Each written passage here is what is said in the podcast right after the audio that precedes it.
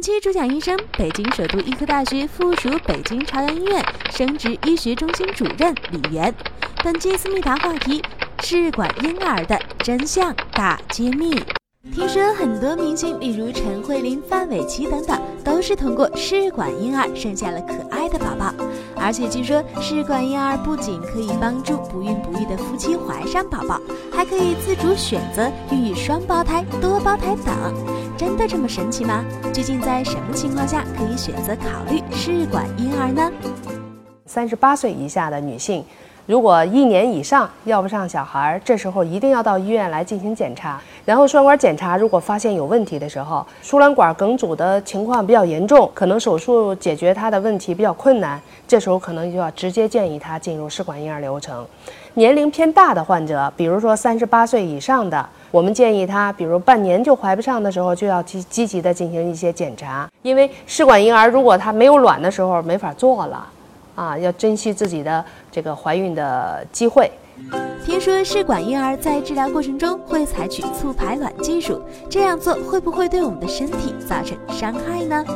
正常女性在自然周期的时候，好像她只排一个卵子，但实际上她是要从卵泡池当中募集十几个卵出来，她自己自然周期当中分泌的激素只够一个卵泡成熟的。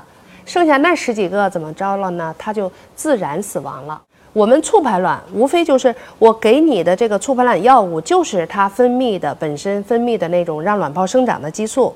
这种激素呢，用上以后就会让那些本来要凋亡的卵泡也长成能用的成熟的卵泡。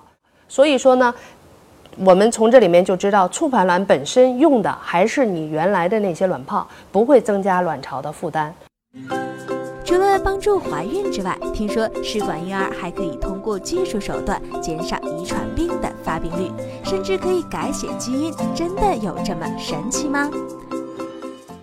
如果说这个家族里面确实是有这种遗传病的话，那这些遗传病的基因会随着父母的这个精子和卵子所携带的这个基因传给他们的后代。但是呢，现在的试管婴儿技术比较成熟的，我们呢可以用。胚胎着床前遗传学筛查的手段，把这十个胚胎里面有病的胚胎挑出来，我们不用。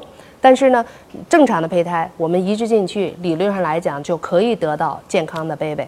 现有的基因技术可以做到，说哪段基因有问题，我把这段基因切下来，换上正常的基因，这样这个病就不存在了。但是这个还是在一个临床的探索研究的阶段，目前并没有能够常规的应用到临床。试管婴儿小贴士：一、三十八岁以下的女性一年以上不孕，三十八岁以上的女性半年不孕，都建议及时就医。如果病情需要，可以直接进行试管婴儿治疗。二、促排卵技术并不会对卵巢造成过度消耗。三、试管婴儿是通过基因筛查排出有遗传病的受精卵，从而实现避免遗传病的。改写基因只是处在理论阶段，还需要很多实践。扫描二维码关注“时尚健康”微信公众号，了解更多健康小知识。提出你最私密的问题，就有机会得到大医生一对一的解答哦。